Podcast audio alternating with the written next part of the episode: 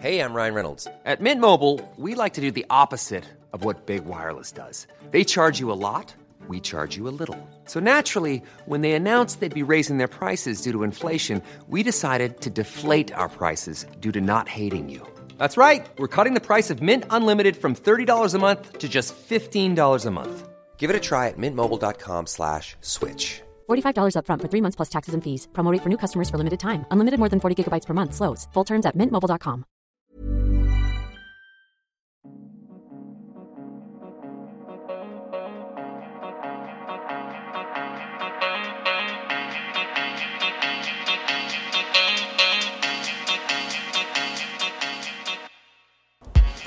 Hello à toutes et à tous et bienvenue dans Métropolite. Moi, c'est Noémie et dans ce podcast, on vous parle nourriture du monde.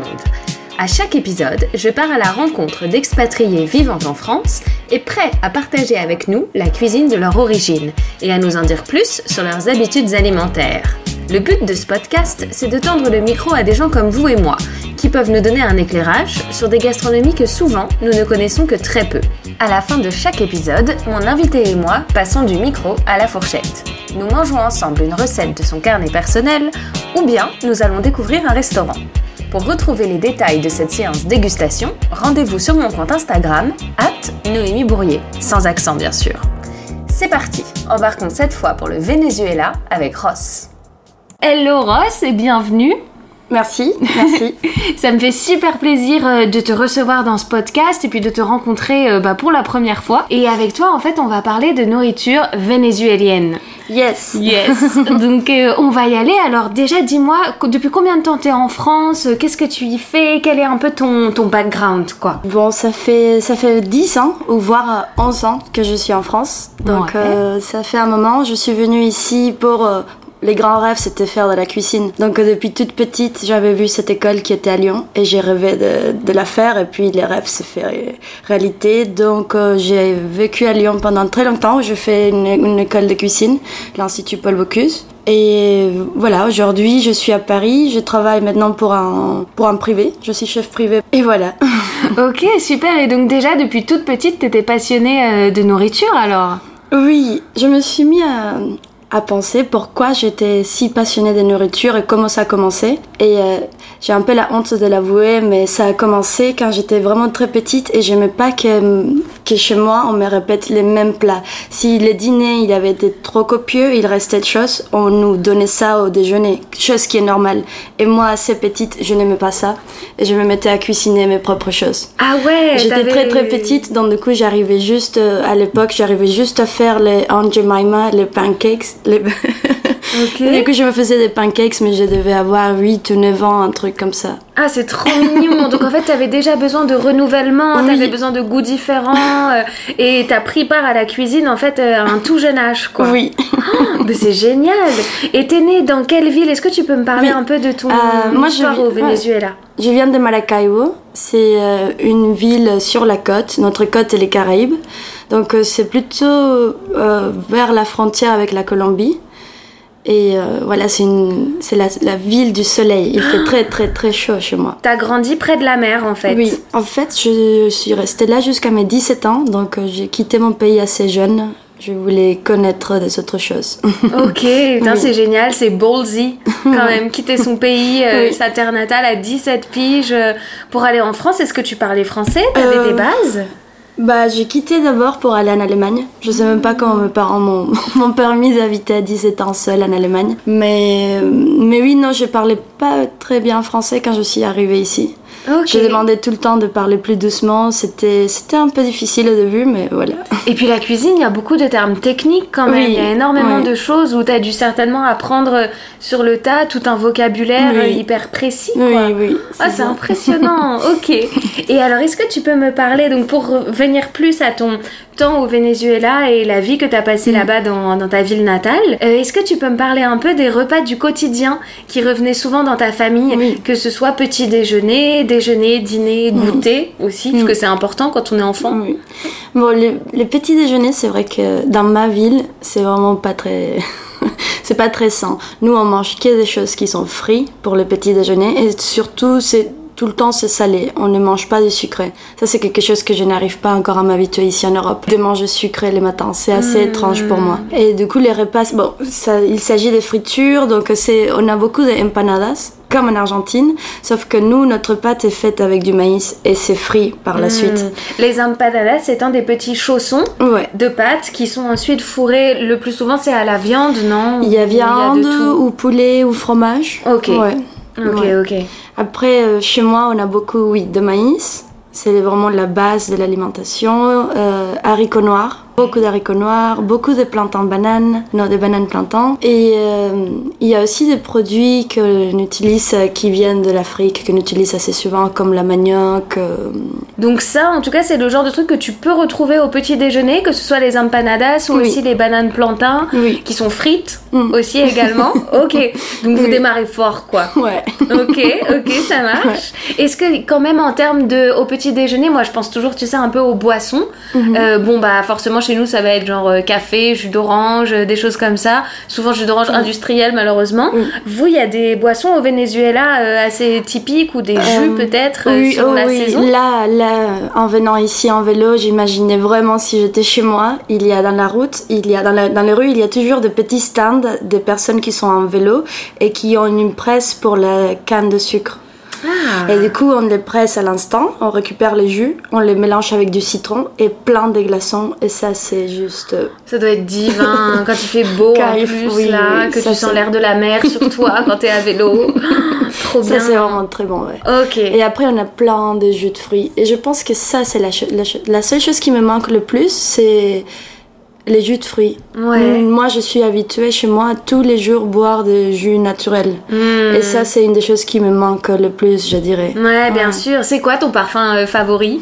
Ouf, euh, dur. euh, Ou tes parfums favoris je Si tu pense dois faire que, un top 3. Oui, je pense que c'est une fruit qui n'arrive pas en France. Même avec tous les larges choix des choses qui peuvent arriver ici, celle-ci, je ne l'ai jamais vue. euh, c'est les corosols. On l'appelle wana wana en espagnol. Du coup, c'était ces gros fruits qui est vert, immense, on dirait un, un fruit de dinosaure, avec des petits pics noirs. Et quand on l'ouvre, c'est tout blanc, tout mou. Et à, à l'intérieur, il y a des gros pépins noirs. Et ça, ça prend beaucoup de temps d'enlever les pépins. Donc ça, c'est aussi un souvenir de cet après-midi, juste enlever tous les pépins de corosol et puis faire du jus avec. C'est Ah ouais, C'est juste magnifique. Ouais, t'as une petite histoire en plus qui est liée, c'est-à-dire que c'est un Ouais. fruit que tu dois mériter Oui. si tu veux le presser et avoir un bon jus. euh, Mm. Sinon, les goûts de toute ma vie, fruits de la passion. Tous les jours, il y avait des fruits de la passion chez moi, ouais. Ah, tu m'étonnes. Et j'imagine, c'est peut-être pas le même fruit de la passion que nous, on a sur nos étals, non? Mm. Et ici, celle que je vois le plus souvent, c'est celle une qui est petite, un peu violette dehors. Nous, on a des très grandes fruits de la passion, elles sont jaunes à D'accord. l'extérieur. Ok. Oui.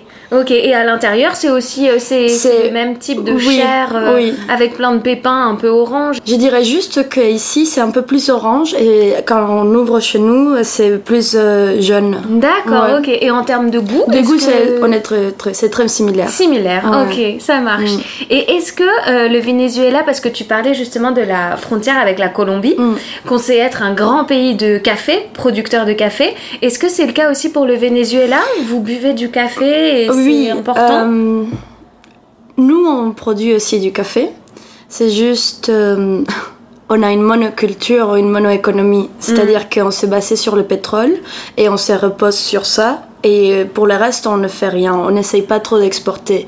Mais en effet, on produit du café qui est de très bonne qualité. Et, euh, mais non, ouais, on n'importe pas de Colombie. Non, nous, on produit le. Ouais, bien Ouais, sûr, ouais, voilà, c'est Mm. produit au Venezuela et c'est une boisson du coup euh, authentique et typique que tu peux boire le matin par exemple. Oui, ou, euh, oui. Beaucoup de gens boivent du café. Ouais. Ok, Ouais. ça marche. Mm. Donc ça c'était plus pour le petit déj. Maintenant tu pourrais me parler un peu genre de ton déjeuner, un peu typique en, Mm. en famille ou d'ailleurs Ouais. toute seule avec Ça, tes copines. Grosse différence. Donc, euh, de, comme on déjeune en France, je dirais qu'ici en France, on essaye de déjeuner plus léger. Des fois, quand on est occupé, on va prendre juste un petit sandwich. euh, et nous, les déjeuners, c'est assez copieux. Dans un plat, on aura toujours euh, du riz.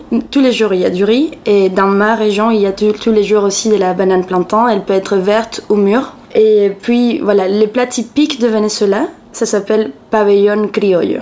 Pabellón, ça veut rien dire, et criollo, c'est Créole, non? Créole, ouais. Ouais. Oui. C'est ça. Et du coup, c'est dans une assiette, on a du riz, de la viande de bœuf effilochée en sauce, des haricots noirs, des plantains de banane mûres frites et des morceaux d'avocat. D'accord. Donc Voilà, en fait, ça, c'est une les assiette plats un peu complète. Oui, oui, oui. Ok. Donc ça c'est un peu le déjeuner typique, mais alors j'imagine que quand tu me parles comme ça d'une assiette composée, euh, ça met quand même un certain temps à faire. C'est peut-être pas Oui. la chose que vous vous faites Mm. non plus tous les jours. Euh, Toi c'était quoi un peu tes déjeuners euh, qui revenaient souvent sur la table? Ou même tes déjeuners de cantine, tu vois, quand t'étais petite euh. Bah, c'était vraiment ce genre de choses. Ah ouais? Oui, moi je suis cuisinière et du coup, mais je ne fais pas tant de la cuisine vénézuélienne. Et euh, de temps en temps, quand ça m'arrive, je me rends compte la quantité de temps que ça prend. C'est énorme parce que je sais pas pourquoi. Chez nous, il y a tant de choses filochées. Ouais. Et j'ai parlé de ça aussi avec des autres copains de l'Amérique latine. Et c'est vrai qu'on a beaucoup de choses filochées et ça prend un temps de fou. Ouais, à mijoter pour que la viande Mhm. s'attendrisse et Oui. crée vraiment cet Oui. effilochage. Ouais, c'est vrai, c'est Oui. une, c'est un sacré temps. Donc du coup, est-ce que c'est des carrément des, des marmites ou des plats en sauce qui se préparent la veille que les familles elles gardent sur leur cuisinière à proximité? Enfin, comment ça se passe du ouais, coup, au quotidien? Ouais, c'est des choses qu'il faut mijoter très doucement, donc il faut démarrer dès le matin pour que ça soit prêt et tout. Ah Pour les déjeuners. Ouais. Mais donc du coup c'est pas, enfin comment dire, c'est pas que c'est pas adapté à la working life, mais euh, comment tu, par exemple toi tes parents, est-ce qu'ils travaillaient tous les Oui. deux? Est-ce que euh, Après, ouais, ça c'est un peu difficile toujours de l'expliquer euh, quand on est face à, à une autre culture, Mhm. mais la plupart de, de personnes ont une aide à la Mhm. maison. Donc, euh, et, quand je dis la plupart, c'est-à-dire même la classe moyenne voire basse a des aides à la maison. Donc euh, oui, j'ai grandi avec une personne qui, qui habitait chez nous, qui était comme ma famille, mais oui, elle travaillait pour nous et c'est elle qui cuisinait. D'accord, ok, non, non, Ouais. mais c'est tout à fait euh, entendable. Enfin, Oui, tu oui. vois, c'est, on sait que dans de très nombreux pays, en effet, c'est quelque chose de vraiment courant. Oui. Et du coup, cette euh, personne-là, qui était vraiment au quotidien euh, chez vous, alors qu'est-ce qu'elle vous, qu'est-ce qu'elle vous faisait en termes de déjeuner? C'était toujours ce genre d'assiette composée Oui, il y avait Ou parfois, toi, tu lui faisais des petites commandes vu que tu étais Non, passionnée non, de non. nourriture? Non, non. Bon, elle, j'étais assez gâtée, je vous allais Mm. dire. On, on s'aimait beaucoup. C'est comme ma deuxième mère. Mais non, non, elle préparait les choses qu'elle voulait. Mais ouais, c'était des repas assez, assez copieux. C'est-à-dire, il y avait toujours du riz, il y avait toujours une soupe, une salade, une viande. Donc on est vraiment sur le partage euh, protéines, féculents, euh, une- un petit légume ou légumineuse en plus, Oui. des plantains parce que ça fait toujours plaisir. Et pareil, elles sont toujours. Est-ce qu'elles sont, euh, tu sais, un peu à la manière euh, antillaise ou euh, dans différents pays, dans différentes îles des Caraïbes, les plantains, elles sont plutôt coupées en rondelles, fines ou plus épaisses et frites. Alors que par exemple en Colombie, j'avais goûté une assiette où la plantain, tu sais, je pense qu'elle était plutôt bouillie, puis écrasée, Mm. puis frite. Au Venezuela, c'est comment les On a plantains? toutes les façons dont tu viens de parler, c'est-à-dire les chips pour l'apéro, donc très fins, puis on le, quand ils sont mûrs, on les coupe juste un peu plus épais Mhm. et, et on les fait frire. Mais mm, dans ma ville, il y a quelque chose qui est juste magnifique, et c'est on prend le plantain en entier, on le frit, après on l'écrase.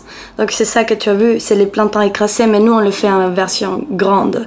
Donc après, on, on, les- on va les frire une deuxième fois. Donc ça reste très croustillant et c'est ça qu'on appelle patacon. D'accord. Et avec deux couches comme ça, on fait un sandwich. Donc euh, on met à l'intérieur du, du bœuf effiloché, des sauces, euh, voilà, du fromage, etc., de l'avocat. Et donc euh, on fait un- vraiment un sandwich avec deux couches de plantain. Oh, ça a l'air bon. Ouais. Ouais, et du coup, ta plantain, elle est laissée entière, donc elle va parfaitement dans un, oui, un format demi, Oui. demi baguette, quoi. Oui, c'est ça. Mais bon, j'utilise le, le, le mot Ouais, baguette, voilà, pour la France, mais j'imagine que le pain est certainement pas le même. Quel type de pain vous utilisez? On mange pas vraiment beaucoup de pain. Euh, non, c'est pas quelque chose d'assez courant. Euh, nous, on- notre pain, c'est l'arepa. Donc, c'est cette galette euh, qui pourrait ressembler à un âne ou une pita de la, de la forme. Donc, c'est rond. Elle est un peu épaisse. Et du coup, c'est fait avec du maïs. Et ça, c'est notre pain. C'est-à-dire, euh, tous les jours, on mangera de l'arepa. Ton pain quotidien. Ouais, c'est ça. ok. Et alors, on par... bon, là, on parlait du déjeuner, mais j'imagine que peut-être finalement au dîner, tu retrouves un peu les mêmes choses. Est-ce que tu retrouves cette assiette composée aussi? Ou ça varie euh, Les dîners, ça va être un, un peu plus léger que les déjeuners. Puis il y aura souvent des arepas au, au, au dîner. Donc euh, des arepas farcies avec euh, de l'avocat et du poulet. Celle-ci est ma préférée. Elle- tous les noms de farces des arepas ont un nom. Ah ouais? Oui. Donc euh, par exemple, si on met du fromage jaune râpé, elle va s'appeler katira, qui veut dire une femme qui est blonde. D'accord. Si on fait à l'intérieur haricots noirs et fromage blanc par-dessus râpé, ça va s'appeler domino parce que ça ressemble aux couleurs blanc et noir des, des jetons. dominos. Ouais, des dominos. Ah, c'est Et du coup, ma préférée, waouh, c'est- un mélange, c'est de l'avocat écrasé avec un peu de maillot, de la coriandre et du poulet effiloché. Donc le tout se mélange et avec ça, on farcit l'arepa. Ok, et ça, ça s'appelle comment Reina pepiada, qui veut dire la reine pepiada. C'est un terme, euh, ouais, comme ça, pour cette arepa, quoi, Ouais. spécifiquement. Ouais. Ok, d'accord. Et donc, est-ce que l'arepa, c'est considéré comme de la hum, street food? Oui. Ou pas? Ouais, ok. Oui, oui, oui. On peut. Ça, c'est magnifique de Mm. pouvoir retrouver la nourriture dans la rue et que ça s'approprie comme ça. Quand, quand tu sors dans la rue, il y a plein de endroits où tu peux manger directement comme ça au bord de, au bord de la rue et ils sont ouverts jusqu'à 4h, 5h du mat. Ah, Donc, euh, passage imminent, toujours après sortir. Genre, quand tu as déjà fini, c'est 2h du mat, tu sors du bar et Mm. tu fais une arepa avant, avant d'aller dormir. Et est-ce qu'il y a, tu sais, comme dans certains pays, moi c'est surtout l'Asie qui m'évoque ça, Mm. Euh, dans l'Asie où la street food peut être euh, très très présente dans beaucoup de pays, euh, tu as souvent une petite charrette ou un petit chariot qui est fait spécifiquement pour un type de choses, un type de produit. Euh, c'est pareil au Venezuela, Oui. est-ce que tu as des produits spécifiques? Et si oui, est-ce que tu en as toi qui t'ont marqué? Moi, j'aimais, beaucoup. J'ai pleuré tous les après-midi à ma mère pour qu'elle m'amène après l'école voir un monsieur en vélo qui avait son, sa petite charrette et c'était derrière un jardin. Waouh, je me rappelle comme si c'était hier. Et il vendait que de la chicha. Et la chicha, c'est, euh, c'est une boisson qui est faite à base du riz. Donc le riz, on va les cuire beaucoup, très très longtemps pour qu'ils soient très mous. Et puis on va les mixer avec du lait. Et quand on te les sert, on te les sert avec beaucoup de glaçons, bien évidemment. Tout est avec glaçons quand il fait trop chaud. Donc beaucoup de glaçons et par-dessus, on met du lait concentré sucré et de la cannelle. Oh, et ça, c'est bon. ça c'est vraiment les goûter. Mm. Parce que ça doit avoir une consistance un peu, euh, un peu euh, milkshake en fait. c'est un milkshake, mais très nutritif vu que c'est à base de, de riz. Donc, Comme un riz au lait à boire. C'est exactement ça. C'est un riz au lait à boire. J'avais Ah jamais pensé.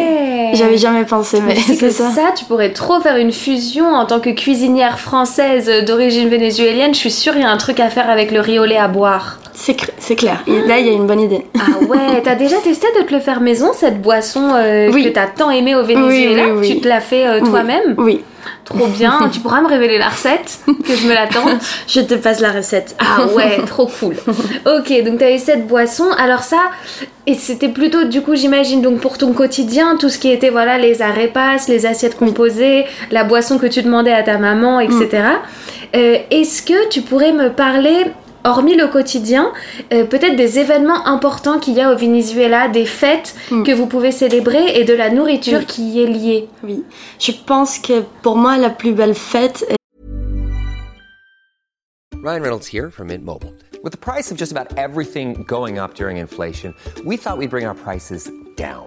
So to help us, we brought in a reverse auctioneer, which is apparently a thing.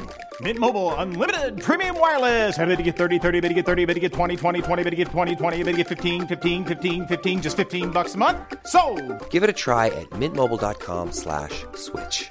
$45 upfront for three months plus taxes and fees. Promo for new customers for limited time. Unlimited more than 40 gigabytes per month. Slows. Full terms at mintmobile.com. C'est euh, quand on va fêter Noël, on a des plats qui se mangent vraiment que pour Noël. Donc euh, il y a un plat qui s'appelle ayaka et euh, c'est quelque chose d'assez spécial parce que la préparation, elle demande beaucoup de temps. Et c'est-à-dire toute la famille se met ensemble à préparer. Euh, la, la nuit du 24, quand on attend le... Comment on dit C'est le... C'est le réveillon. Les réveillons, Ouais. voilà. On va, toutes les personnes au Venezuela vont manger une ayaka. Donc la veille, avec toute la famille, on, la prépare. Et la base, c'est on prend une feuille de banane, de bananier, Et sur cette feuille, on va mettre euh, un peu de la pâte de maïs, qu'on va la étaler très très finement. Et puis ensuite, à l'intérieur, on va mettre euh, une farce qui est un mélange normalement des trois types de viande, donc cochon, poulet et bœuf. Donc du coup, quelque chose qui est mijoté pendant très très longtemps. Et euh, on va mettre par-dessus ça, on va mettre des olives. On, met trois pièces d'olives et trois pièces de, de raisin. Et après, on va fermer ça comme si c'était un petit cadeau. C'est-à-dire, on le ferme et on passe une ficelle, vraiment comme si c'était un petit cadeau. C'est quelque chose qui est très représentatif du pays. Cette place, ce sont les, ce, sont les restes, en fait, des colons espagnols que euh, en fait les, les, esclaves ou les amérindiens pouvaient récupérer tous les petits restes et ils le faisaient comme ça, ils le faisaient dans cette feuille de bananier, donc d'où mettre les olives, des choses que nous on ne connaissait pas, et les raisins aussi, c'était des choses que nous on n'avait pas au pays mais qu'on récupérait comme des restes. D'accord. Oui. Ouais, donc c'est ça parle, c'est un plat qui est très important pour nous et oui, comme je disais, toutes les familles vont le manger le- la veille du, du Noël. Et du coup, c'est vraiment représentatif de notre histoire, de notre mélange. Oui, c'est très oui. symbolique, ouais, en effet. Oui. D'accord. Donc ça, c'est... Et est-ce que c'est en guise, du coup, de plat principal? Oui, c'est ça. Ça, c'est le plat principal. Ok. Parce qu'une fois qu'elle est fermée, il faut le cuire encore dans l'eau pendant Ouais. deux heures. Oui, j'allais te demander justement Oui. si c'était peut-être de la cuisson à la vapeur, du coup, dans ce petit Non, panier, ou si c'était à l'eau. Ouais, c'est directement dans l'eau. Et c'est vrai que la feuille de, de banane, ça donne un goût très particulier à tout ce mélange. Hmm, Super, ouais. En tout cas, ça donne envie, la façon dont tu le décris et tout. Il doit y avoir euh, différentes textures, différents goûts qui se mêlent. euh. Que à Noël également, t'avais peut-être un. Alors ça, c'est une question que je pose toujours. Je sais que nous en France, on est très très sweet tooth euh, et que du coup, bah t'as vu, voilà, le petit déjeuner est extrêmement sucré et euh, on ne, moi je ne finis jamais un repas sans dessert. Euh, Est-ce que au Venezuela, t'avais l'habitude de manger des desserts au moins pendant les fêtes? Peut-être qu'il y avait un dessert euh, particulier? Il y a des desserts qui sont, qui sont assez, assez communs. Je ne dirais pas qu'il y a un seul dessert, mais bon, on mange beaucoup de quesillo, qui est du flan, en fait, et de crème caramel. Et on a aussi les tres leches, mais c'est des, ce sont des desserts, en fait, qui sont vraiment communs pour la plupart de l'Amérique latine, Oui. je dirais. Parce que j'allais te Mm. dire, j'ai fait un, un épisode avec un jeune homme euh, colombien. Ouais. Euh, donc voilà, on a parlé de son quotidien quand il était là-bas, etc. Et il m'a parlé, oui, du tres leche.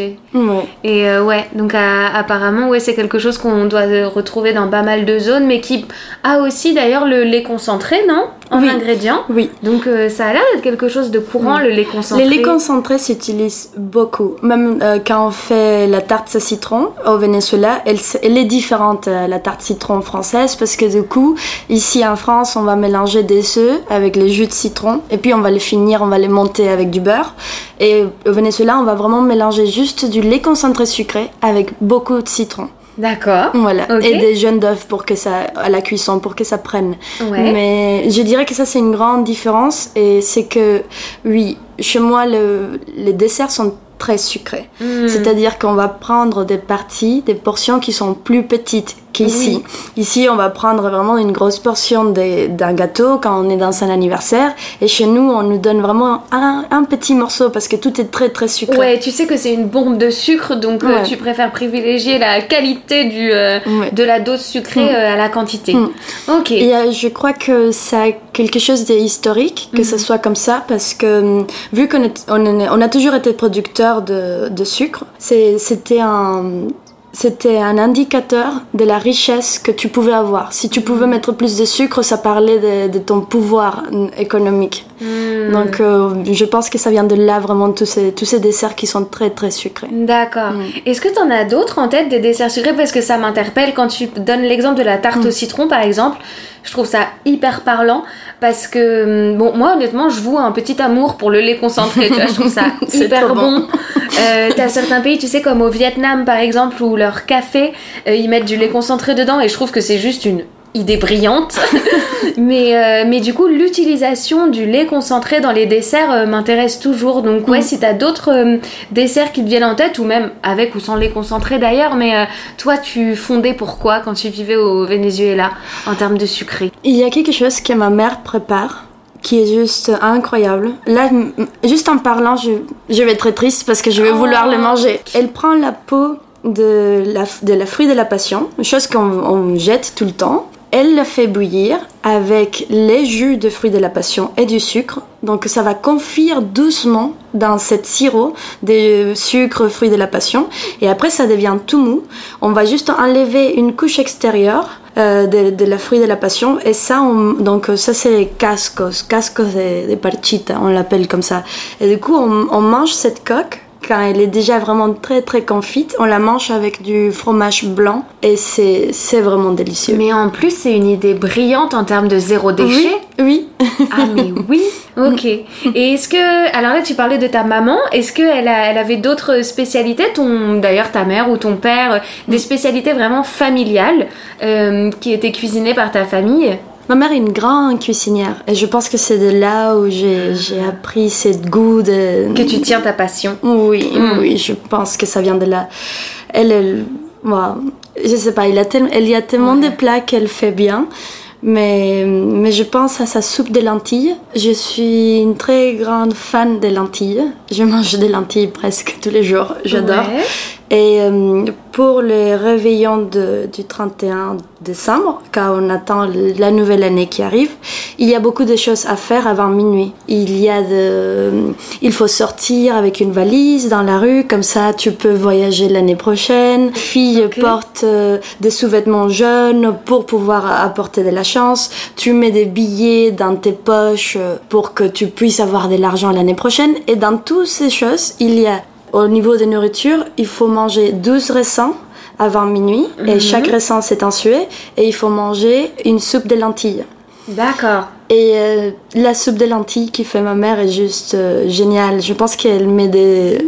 Je ne connais pas la recette, je ne sais pas si c'est un secret encore. Je pense qu'elle les cuit avec des sauces de, de porc? Et c'est ça qui fait vraiment la différence. Elle met aussi, je pense, du porc fumé. Et du coup, c'est juste extrêmement riche. Euh, ouais. D'accord, ouais. ça doit être bon. Mais alors justement, tu vois, je me disais, quand tu me décrivais là les plats aussi bien du quotidien avec euh, l'assiette composée que le plat pour Noël, j'ai l'impression que la viande est centrale. Oui. Alors, je jetterai pas la pierre parce que c'est pareil en France, donc euh, t'es la, t'es la première à le savoir d'ailleurs. Mais euh, est-ce qu'il y a des, ouais, est-ce qu'il y a vraiment une culture de la viande? Est-ce qu'il y a des options un peu végétariennes pour les gens qui souhaiteraient euh, ne pas manger de viande au Venezuela? C'est un pays carné quand même. Ouais, c'est assez dur. Moi, j'ai ma consommation de viande, elle est très basse depuis 8 ans. Et euh, non, c'est c'est presque impossible. Il y a beaucoup de choses à base du fromage, mais c'est vrai que c'est dur parce que les principales, ça sera toujours la viande. La nourriture, elle est pensée, l'équilibre, elle est pensée avec la viande au milieu. Tu enlèves la viande, on va te poser la question, euh, mais qu'est-ce que tu es en train de manger en fait? Ouais, C'est euh, déstabilisant pour la plupart des gens au Venezuela. C'est pas Ouais, vraiment une idée ou un sujet qui serait courant. D'accord, ok. Et euh, juste pour ah oui pour revenir à une toute petite partie Rose de ton quotidien, euh, parce que moi c'est toujours ce que je me demande euh, quand on est enfant pour le goûter. Toi tu parlais de cette boisson donc ce lait euh, à boire euh, où tu tannais ta maman pour aller voir le monsieur qui en vendait. Est-ce que tu avais aussi des petits goûters maison, des petites choses qu'on te faisait quand tu sortais de l'école? Euh, C'était quoi ton ton petit plaisir? Bah, je, je- pense que même depuis toute petite, je me rappelle que c'est moi qui faisais mes, mes petits goûters. J'ai eu le souvenir de mon premier petit goûter que je me faisais. J'avais peut-être 7 ans. Je devais prendre une chaise et mettre dans le... Je mettais dans une assiette, je mettais plusieurs petits beurres. Les... Ouais, ça les petites portions de beurre Non, euh, les... Ah non, les petits biscuits, pardon. Les biscuits. Les petits beurres, les biscuits. Ouais, les biscuits de petit beurre. Donc je mettais ça sur des assiettes, je mettais un morceau de beurre, je les faisais fondre au micro-ondes et quand ça sortait, je mettais de- du lait concentré sucré. Et, ça, c'était mes goûters que je pouvais me faire, mais déjà à 7 ans, tu vois. Ah mais c'est drôle, mais c'est brillant, c'est trop marrant. Je pensais petit beurre, beurre, lait concentré. On est là quoi. Et est-ce que, bah quand t'es là maintenant, donc ça fait 11 ans quand même que t'es en Ouais. France, euh, on, on connaît la situation du Venezuela qui est quand même compliquée. Mm. Est-ce que t'as pu y retourner euh, ces dernières années? Euh, la dernière fois, c'était il y a deux ans. Mais normalement, je retourne tous les ans. Ok. Mm, ouais. Oui, c'est vrai que c'est compliqué la situation au Venezuela. Euh, mais ça fait toujours plaisir de revenir. Bien sûr, Oui, j'imagine. De bah oui. voir, euh, malgré euh, tous les problèmes, de voir la force intérieure des personnes et comment les personnes peuvent garder les sourires. C'est vraiment des leçons de vie qui, qui n'ont pas de prix. Ouais. Ouais, tu Mm. m'étonnes. Surtout quand tu fais, bah, justement, quand tu viens de France et que t'arrives là-bas, j'imagine que tu te dis, Pff, ok, les problèmes des Français, merci Ouais. bien. Je pense Mais, que ça euh, m'aide à relativiser beaucoup ces voyages où je peux voir, euh, je peux voir que la réalité elle est différente euh, partout en fait et que si un jour le métro il est en retard, je pense que je peux, je peux souffler et juste dire il va arriver de toute façon. Ouais, Ouais. tu m'étonnes, tu Mm. m'étonnes. C'est très, très bien résumé. Et quand t'es au, au Venezuela, du coup, et que t'y retournes, c'est quoi vraiment la, la nourriture euh, sur laquelle tu te jettes ou les boissons? Qu'est-ce que c'était euh, C'était go-to, quoi? Quand tu y vas, tu t'es dit, oh, je veux ça. Ouais, dès l'aéroport direct avant d'arriver chez moi, des des arepas euh, qu'il n'y a, qu'il y a que dans ma ville et ce sont des arepas qui sont frits parce que les arepas peuvent être aussi cuits directement sur la poêle. Euh, donc du coup c'est des arepas qui sont euh, qui sont faits avec un maïs qui est différent donc c'est un maïs qui est plus dur avec un goût légèrement fumé. Donc euh, il y a plus de fibres quand tu manges cette arepa.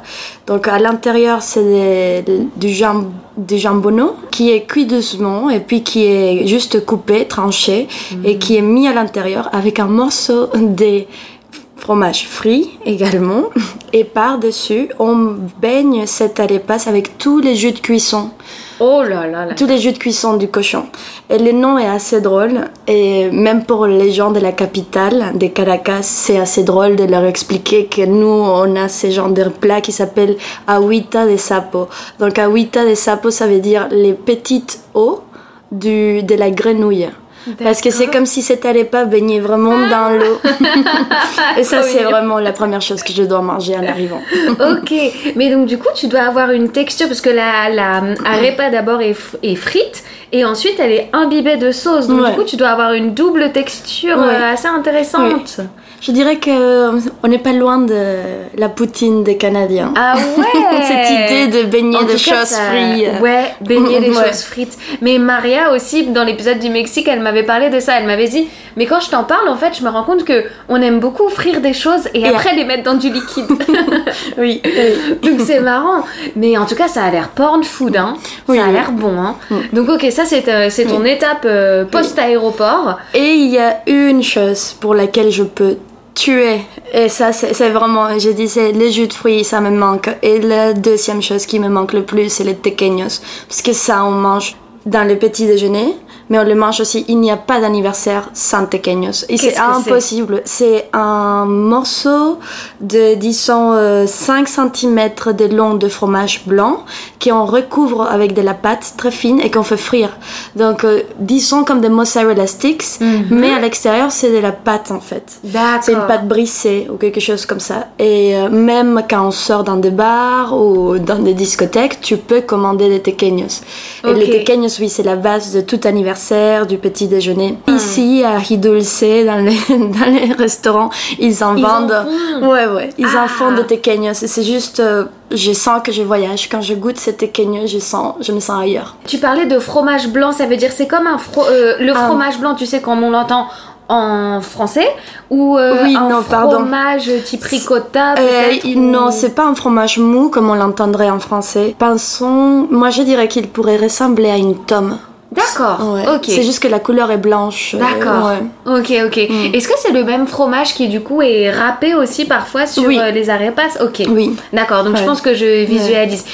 Alors, à contrario, quand tu n'es pas au Venezuela mais que tu es en France, dans ton quotidien, et que tu veux un peu retrouver le goût de la maison, est-ce que tu te cuisines des choses en particulier? J'ai la chance d'habiter pas loin de Belleville où il y a, un- il y a une épicerie latino-américaine. Donc euh, je peux trouver maintenant du fromage de Venezuela. Euh, ça, ça me, ça, ça me transporte direct. ouais. Oui, j'ai. Je commence à, à beaucoup manquer beaucoup de choses, mais c'est récent parce que toutes ces années où j'ai habité ici, j'étais, j'ai- je voulais découvrir la Ouais. France. Et ça commence à peine à cette espèce de quête à nouveau de oh les goûts de chez moi, revoyons qu'est-ce que c'était. Mais c'est vrai que c'est récent. Euh, il y a une chose que j'ai découvert qui arrive maintenant en France, c'est des pirulines. C'est des petits cigares euh, farcies de chocolat. Ah, c'est comme une dentelle, c'est exactement comme les crêpes dentelles, mais disons en forme de tube, et à l'intérieur c'est du, du, du chocolat. Et ça c'était... Ouais. Ça, c'est un petit gâteau industriel. Ouais, c'est ça. un truc que tu trouves euh, en supérette et tout, supermarché. Trop Parce que oh, je suis cuisinière et je, c'est vrai que je, j'avoue que je préfère quand je suis chez moi, si, quel- si c'est quelqu'un d'autre, je préfère manger si c'est quelqu'un d'autre qui a fait à manger. bien. Quand c'est moi qui fais à manger, c'est bon, mais ce n'est pas la même chose. Je, je pense que je préférerais si tu me donnes une tartine de beurre. Ouais. à que, ce soit moi qui fasse les repas. Ah, je vois ce que tu veux dire. Oui. Bah oui, en plus tu cuisines tellement déjà pour les autres Oui. que toi. Alors toi, ton quotidien, du coup, tu te cuisines quoi? T'assembles un peu des trucs. euh, tu te prends pas trop la tête, quoi, vu que tu passes déjà ta journée à cuisiner pour les autres? Euh, J'aime bien faire à manger, mais il faut qu'on soit au moins deux. Ouais. Parce que pour moi, le plaisir d'être cuisinière, c'est de voir que tu peux régaler l'autre, que l'autre est content. Et ça, c'est vraiment, ça c'est la base de mon métier, voir l'autre content. Ouais, bien Parce que si je suis contente toute seule, c'est bien, mais Ouais, ouais, ouais, bien sûr. Et euh, bah, ça nous amène à la question fatidique, qui est parce que tu l'as déjà euh, mentionné par rapport euh, à Harry Dulce, du coup. ouais. Euh, Est-ce que donc t'as retrouvé dans Paris ou même ailleurs, mais là je pense que c'est un lieu dans Paris, un lieu où tu retrouves un peu le goût du Venezuela?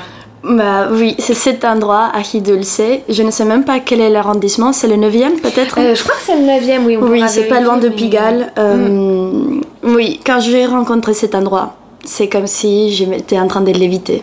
Ah ouais, à ce point-là, donc ça t'a Oui. convaincu quoi. Oui, j'avais déjà goûté des, des j'avais déjà goûté des choses, mais c'était pas. C'était pas très très bon. Ok. Tu vois. Ouais. Parce que je trouve qu'il y a beaucoup des immigrés qui arrivent ici et ils avaient des autres métiers, ils étaient ingénieurs, et ils étaient je sais pas quoi, et ils se sont dit, bah, faisons de la nourriture vénézuélienne, ça va marcher. Et oui, ça marche, mais quand tu connais, connais vraiment, tu sais que c'est pas, ça pourrait être mieux. Et cet endroit, c'est pour ça que j'avais goûté plein de choses et je me disais, ouais, bon, ça va, je préfère me le faire moi. mais cet endroit, quand j'ai goûté, c'était juste magnifique. Oh là là. du coup, quand je beau. suis triste, j'y vais. Quand je veux fêter, j'y vais. Trop bien, c'est super. Ouais. Et qu'est-ce qui t'a convaincu particulièrement là-bas? C'est le, La, le texture, goût, la texture de l'arepa qui doit être vraiment à l'extérieur doit être un peu croustillant, tu vois. Il faut, il y a des choses à respecter. Il y a les goûts, on retrouve vraiment les goûts. Et ils ont des tequeños avec du fromage qu'on dirait que c'est arrivé de Venezuela direct. Oh là là, mais ça donne trop envie. De toute façon, depuis le début de cette conversation, il faut savoir qu'on enregistre aux alentours de 19h, 19h30, donc on a faim. Il y a faim. Et là, mais alors, euh, oui, tout ce que tu décris, ça Ouais. donne trop trop envie. Ouais. En plus, ça avec un jus de papelone. Papelone, c'est donc, euh, j'ai parlé des de la- des jus de canne de sucre. Ces jus, on les récupère, on les fait bouillir et on fait d'une mélasse. Et une mélasse qu'on va réduire et réduire et après on va la couler dans des, dans des moules carrés.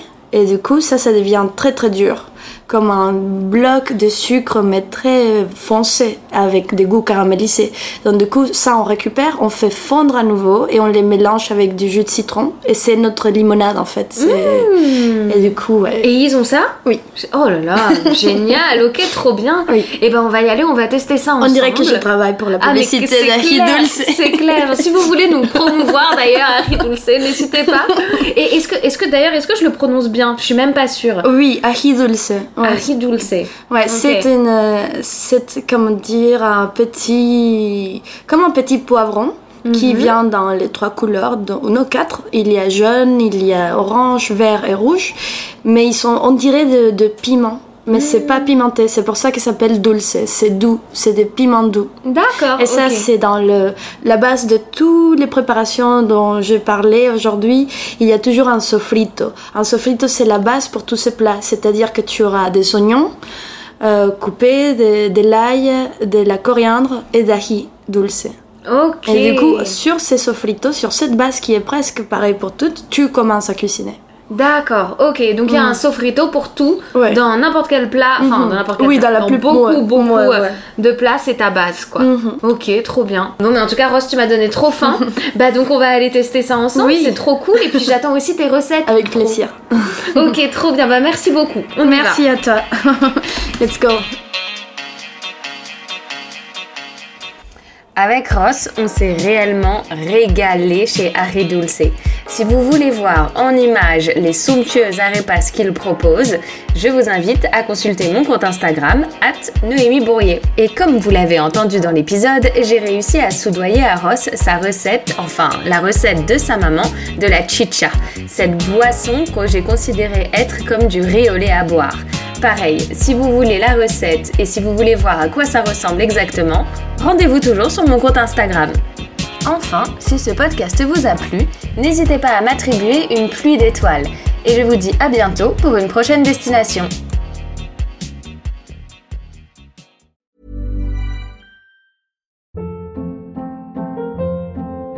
Hold up. What was that? Boring. No flavor. That was as bad as those leftovers you ate all week. Kiki Palmer here, and it's time to say hello to something fresh and guilt-free. Hello Fresh. Jazz up dinner with pecan-crusted chicken or garlic butter shrimp scampi. Now that's music to my mouth. Hello Fresh. Let's get this dinner party started. Discover all the delicious possibilities at hellofresh.com.